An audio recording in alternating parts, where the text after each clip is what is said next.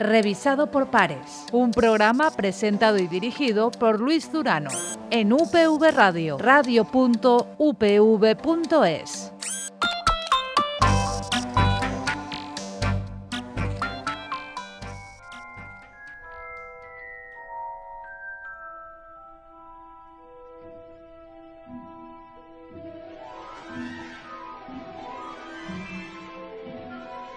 Aunque no te lo creas, te estoy viendo. Le hemos pedido hoy a JK Rowling su capa de invisibilidad y vamos a hablar efectivamente de invisibilidad de ciencia. Así que deja, deja ese café o sigue tomándotelo y escucha este programa en el que vamos a abordar las últimas novedades en metamateriales, en metasuperficies, en todas aquellas cuestiones vinculadas a la I+D y a la invisibilidad, a ese concepto, a ese gancho tan mágico pero a la vez tan científico. De ello vamos a hablar en este revisado por pares con dos compañeros, con dos investigadores de esta casa, de la Universidad Politécnica de Valencia. Se trata de Carlos García Meca, él es investigador del Centro de Tecnología Nanofotónica, y de José Sánchez de Esa, profesor del Departamento de Ingeniería Electrónica. Antes de quitarnos esta capa de invisibilidad y que ya nos vuelvas a ver, conocemos nuestro topic. El pasado mes de julio, un equipo de investigadores del Instituto Nacional de la Investigación Científica de Montreal presentaba el último de los hitos científicos para conseguir uno de los grandes sueños de la humanidad, la invisibilidad. Desde el centro canadiense, liderados por el español José Azaña, los investigadores consiguieron hacer totalmente invisible un objeto. Es el último avance conocido en eso que llamamos capa de invisibilidad. Capa de invisibilidad. Su próximo desafío es hacer invisible un objeto en dos dimensiones. Pero, ¿En qué se basa la invisibilidad? ¿Cómo se consigue? ¿Para qué puede servir? Estás escuchando Revisado por Pares. Pues después de este topic vamos a comenzar a desarrollar ya este programa sobre invisibilidad. Como decíamos al comienzo, ¿quién no ha soñado alguna vez con, convertirse en invisible y cuántas veces hemos hablado de, Harry Potter y de esas capas de, invisibilidad? Pero vamos a hacer divulgación, como siempre, en, en este espacio, en este revisado por pares, como os comentábamos también, con Carlos García Meca, investigador del Centro de Tecnología Nanofotónica de la Universidad Politécnica de Valencia. Carlos, muy buenas. Hola, ¿qué tal? Muy buenas. Y con José Sánchez de ESA, profesor del Departamento de Ingeniería Electrónica, también de, esta casa. José, muy buenas. Hola, muy buenas. Y a los dos, muchas gracias por, por compartir este revisado por, por pares. Y vamos a comenzar con la pregunta eh, tópica. ¿Podemos llegar a ser invisibles en, algún momento. ¿Estáis cansados también de, esa capa de invisibilidad de Harry Potter por la que siempre os preguntamos? Carlos. Pues a ver, está claro que em, la, la, teoría que hay detrás de la capa de invisibilidad no solo sirve para hacer capas de invisibilidad, pero esta es la aplicación más mediática y por tanto, obviamente, es por la que más le preguntan a uno. Eh, en mi caso, por ejemplo, yo trabajo con esa teoría y casi nunca he enfocado a hacer capas de invisibilidad. Pero, eh, como dices, por la que más me preguntan es por esa aplicación. Vayamos un poquito más para atrás, José. ¿Qué es la invisibilidad? ¿Cómo se consigue? Invisibilidad acústica, invisibilidad. El nombre ya lo dice, ¿no? Eh, invisibilidad acústica es hacer los objetos eh, acústicamente indetectables y óptica es hacer a los objetos invisibles, pero... Eh, ¿Cómo se consigue? Efectivamente. Es pregunta. Pues hay muchas, bueno, hay muchas. Hay fundamentalmente dos teorías. Una sería conseguir la invisibilidad a través de consiguiendo que los haces de luz o de sonido rodeen el objeto y se reconstruyan perfectamente eh, detrás del objeto. Y otro es conseguir eh, la cancelación de, la dispersión de la onda incidente con eh, el objeto que estaría rodeado de otros objetos para que esa cancelación fuera posible. Eh, estos, son, estos dos mecanismos son los que ahora mismo son los más populares, aunque el, avance reciente que han hecho el equipo este en la Universidad de Montreal abre nuevas vías Efectivamente. Este era también el, punto de, arranque del programa, el gancho de este revisado por, pares. Conocíamos esta noticia a la que alude José Sánchez de Esa el pasado, el pasado verano, y es que un grupo de investigadores del Instituto Nacional de Investigación Científica de Montreal, liderado por un científico español, por José Azaña, mostraba, publicaba unos resultados sobre invisibilidad volvían completamente invisible un objeto y dichos resultados tenían aplicaciones inmediatas en, telecomunicaciones. Es lo, es lo que leíamos. Quizás sea el, último hito eh, más, más importante de, este campo, Carlos. Eh, desde luego es uno de los últimos. Eh, además es un enfoque, como decía José, muy novedoso, porque hasta ahora estaban esos dos esos dos enfoques para la invisibilidad. Uno que era hacer un poco como la la mujer invisible de los cuatro fantásticos, ¿no? que es capaz de curvar los rayos de luz a su alrededor eh, sin distorsionarlos. Y eh, el otro, eh, la cancelación de, de scattering, eh, recubriendo el objeto con, un, con, una capa, digamos, diseñada a su medida. En este caso, em, tenemos un tercer enfoque que se parece más al, de, al, de, al, predicho por H.G. Wells en su Hombre Invisible. Eh, que lo que quería era hacer eh, su índice de refracción igual al del aire, ¿no? Entonces, si tu índice de refracción, tus propiedades ópticas son como las del aire, pues obviamente la luz va a pasar a través de ti como pasa a través del aire y, no vas a ser detectado. Entonces, eh, el problema que había con las capas anteriores es que solo sirven normalmente para una frecuencia. En este caso, si lo traducimos a luz visible, pues sería para un color. ¿no? Eh, solo es invisible para el color azul, o sea, si iluminamos con color azul, con color verde, con color rojo. Y partiendo de esta limitación, lo que propone el grupo de Azaña es em, alterar la luz incidente al objeto, procesarla previamente para llevarla a las frecuencias, transformarla a las frecuencias para las que el objeto es transparente. Eh, esta luz atraviesa el objeto porque a esa frecuencia el objeto es transparente, a otras no, pero es así.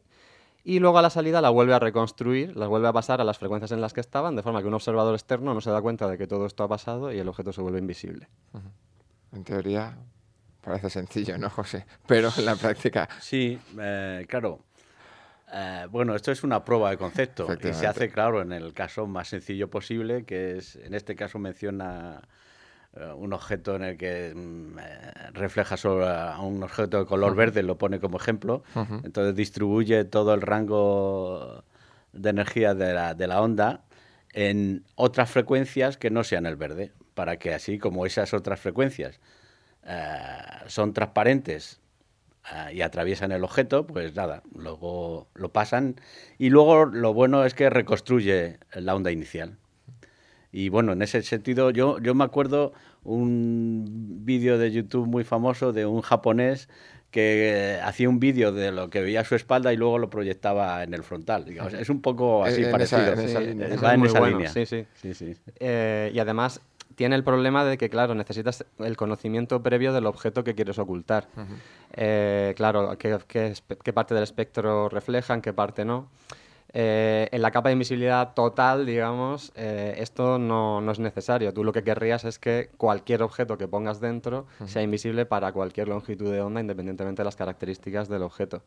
Pero sí, esto parece que, que no, es, no es posible conseguirlo, al menos con las teorías que se están manejando hasta ahora y como comenta eh, Azaña y algunos otros grupos de investigación ahora mismo, el futuro de la invisibilidad más bien está en este tipo de técnicas como la que comenta José, que unas cámaras recogen la imagen, luego la proyectan en el otro lado, etcétera, como digamos lo que se llamarían capas activas en las que el material requiere energía y hace algún procesado, etcétera, etcétera, que capas pasivas que simplemente curvan eh, los rayos de luz incidentes porque hay limitaciones físicas que impiden que esto se pueda hacer a todas las frecuencias simultáneamente. Mm. Y las aplicaciones, eh, José, hablaban, o se centraban en, en este caso, en el caso del trabajo de, de Azaña, en el campo de, de las telecomunicaciones.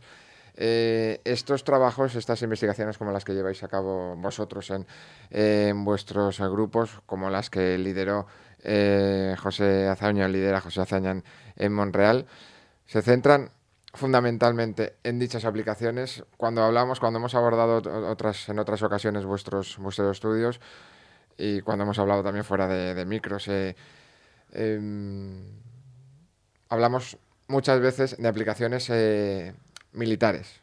Mm. Efectivamente, eso es lo que a uno primero se le ocurre o lo que la gente tiene siempre en mente cuando habla de invisibilidad, ¿no? Pero yo creo que las aplicaciones, eh, si las va a haber, seguramente serán aplicaciones civiles, civiles y eh, no más modestas, porque probablemente podrán revolucionar, por ejemplo, las, las comunicaciones. yo no soy experto en teleco, pero, pero por ejemplo, una propuesta que ellos ponen sobre la mesa es la posibilidad de mejorar eh, los sensores. Y eso es cierto, porque si el sensor eh, pierde energía en un cierto rango de frecuencias, esta transformación recíproca que ellos proponen y es eh, evitar el rango de frecuencia donde el sensor es peor, pues es una idea genial, porque eso aumentaría la sensibilidad del sensor.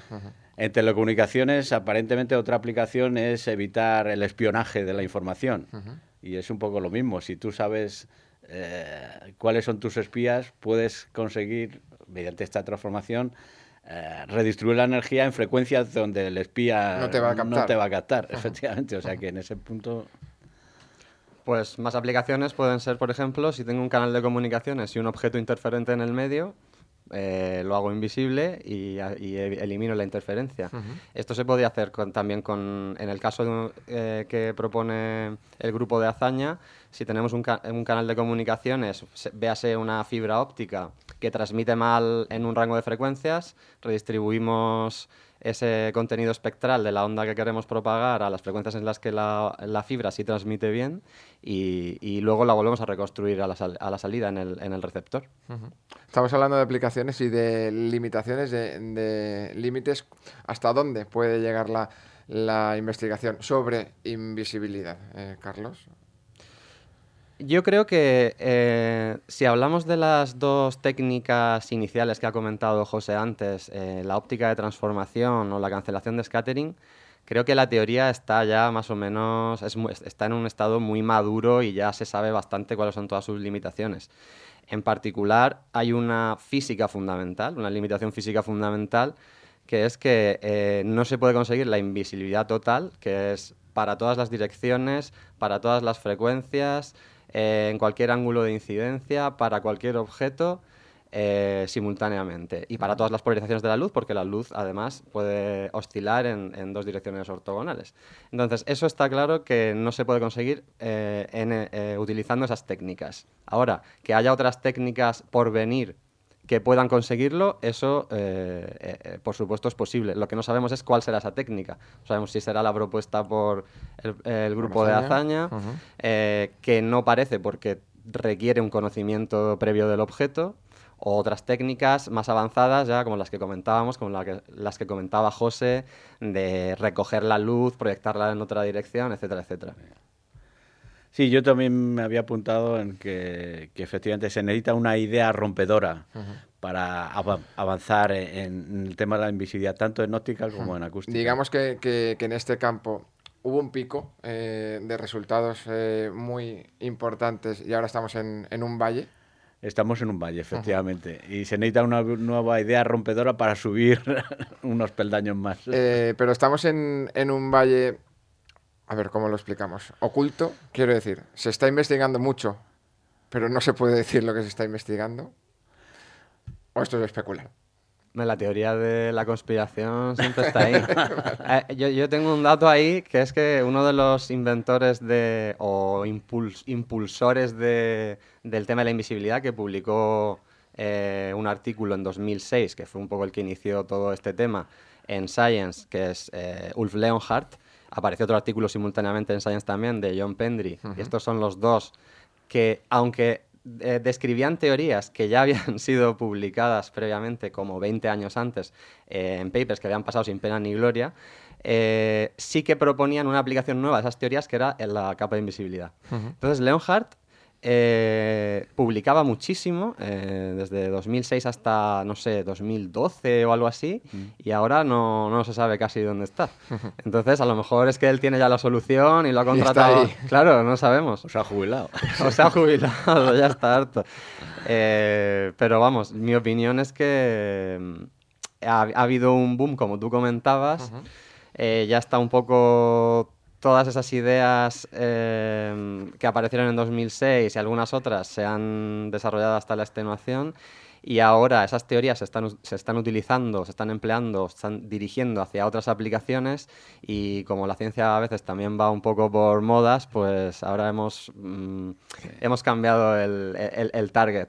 Por cierto, ya que hablabas de, de Pendery, él sí que en, en alguna que otra entrevista sí que alude a la importancia eh, de ese gancho de, Harry Potter para hablar de, ciencia, para explicar todo lo que hay detrás de, esa invisibilidad, que es una cuestión que, no, que no es baladí y que no debemos eh, renunciar a ella porque sirve para que, por ejemplo, estemos haciendo este, este, este, programa. ¿no? La divulgación es muy importante. Si tenemos un hit cinematográfico y literario, en este caso, cuyo paradigma es esa invisibilidad, podemos aprovechar, ¿no? eso atrae, atrae, es como la, la, serie esta Big Bang, que atrae a científicos, ¿no? Entonces, desde ese punto de vista, yo también, eh, uno de los retos que se presenta en la invisibilidad es el diseño de nuevos materiales, llevar a los materiales naturales a sus extremos, porque finalmente estas capas de invisibilidad dependen de propiedades que todavía los, naturales, los materiales naturales no lo tienen. Estamos hablando de metamateriales, José. Estamos hablando Expliquemos un poquito más qué es un metamaterial, porque es la clave de, la capa de invisibilidad y de, la, de la invisibilidad. Sí, bueno, yo lo podría definir como un metamaterial es como una combinación de materiales naturales, pero con propiedades extraordinarias. Fuera de la naturaleza. Fuera de la naturaleza. Por ejemplo, materiales ligeros, pero que sin, al mismo tiempo sean extraordinariamente rígidos ese tipo de, de, materiales o de propiedades extremas, es, algunas de esas se, necesitan para diseñar las capas de invisibilidad. que la investigación debería enfocarse más hacia esos nuevos metamateriales. Efectivamente. Eh, desarrollarlos lo suficientemente. uno, de los retos. Ese sería el reto para, para conseguir eh, avanzar, en el tema de, salir, de, salir del valle, que hablábamos. Hay una tendencia ahora también en, invisibilidad que es, eh, en lugar de conseguir capas de invisibilidad que te ocultan un objeto, es una cosa más sencilla que es hacer que un material sea invisible que no es lo mismo. Es decir, este material eh, no se puede ver, pero no oculta otro material a su vez. Entonces, esto también tiene muchas aplicaciones. Pues, por ejemplo, hacer un conductor invisible parece ser que tiene ventajas porque los conductores se estropean cuando absorben luz, que genera cargas indeseadas, etc. O para hacer eh, tintas invisibles que solo se pueden ver a ciertas frecuencias, etc. Entonces, está también esa tendencia.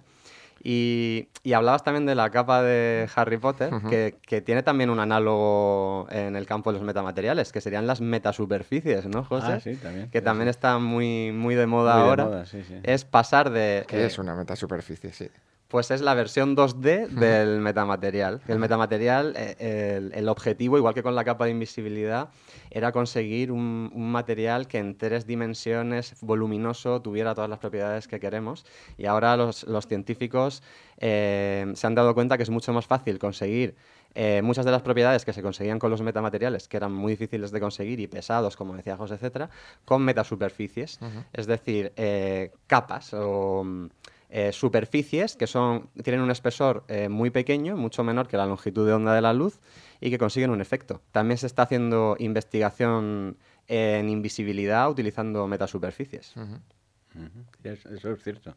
En acústica también es un hot topic, digamos, ¿no?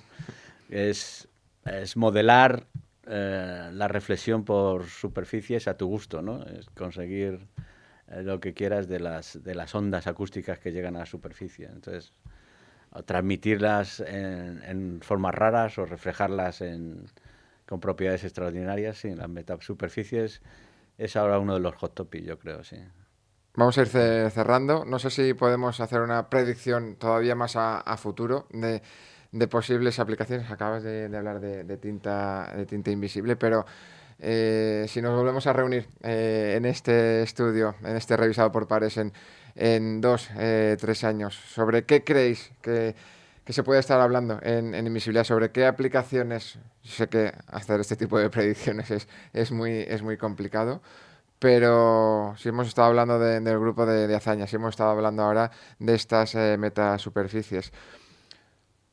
Si no la invisibilidad total, ¿hacia dónde podemos o qué se podría conseguir en, en tres años? en cinco años, a medio corto plazo. Vamos, Carlos. Bueno, como te comentaba, el tema de materiales invisibles está candente también. Eh, otra aplicación, se hablaba de hacer lentillas invisibles eh, que tengan alguna capacidad de detectar eh, pues una sustancia química, por ejemplo, para predecir alguna enfermedad o proyectar eh, o hacer pantallas invisibles en las que puedas proyectar, pero que a, la vez dejen pasar la luz. Eh, para mí particularmente, en mi caso, eh, la aplicación de la, de la, óptica de transformación, que es una de las técnicas a través de las cuales se puede conseguir la invisibilidad, es mucho más amplia que, que la propia invisibilidad, ¿no? Y de hecho ya se está, bueno, se han hecho, se han demostrado muchas utilidades de esta técnica, como por ejemplo Em, conseguir que una antena radie con un patrón eh, a la carta, eh, aumentar la densidad de integración de chips fotónicos. Eh, en fin, las, aplicaciones son, son incontables y, yo creo que va más mm, la tendencia por este, por este camino que por conseguir más maneras de hacer los objetos invisibles, que obviamente siempre va a estar, porque llama mucho la atención y, es muy placentero eh, investigar en invisibilidad y, decir que has conseguido hacer un objeto invisible. Porque, sobre todo porque consigues dinero para, para seguir en esto, ¿no? Pues José Sánchez de ESA, Carlos García Meca, ha sido un placer teneros eh, aquí en estas ondas de, revisado por, por pares. Teníamos ese gancho y siempre lo tendremos eh, de JK Rowling, porque es muy importante para hablar de, ciencia, para hacer divulgación de ciencia, para explicar qué hay detrás de esa invisibilidad y seguiremos explicando desde estas ondas y fuera de, ellas vuestros eh, trabajos, tanto en este campo como, como en otros. Muchas gracias a los dos. Muchas gracias, Muchas gracias. por invitarnos. Gracias. Pues hasta aquí, este revisado por pares del día de, hoy, este espacio que como siempre nos llega de la mano de la Fundación Española para la Ciencia y la Tecnología del Ministerio de Ciencia, Innovación y Universidades. Volvemos a escucharnos en 15 días. Hasta entonces, sed felices.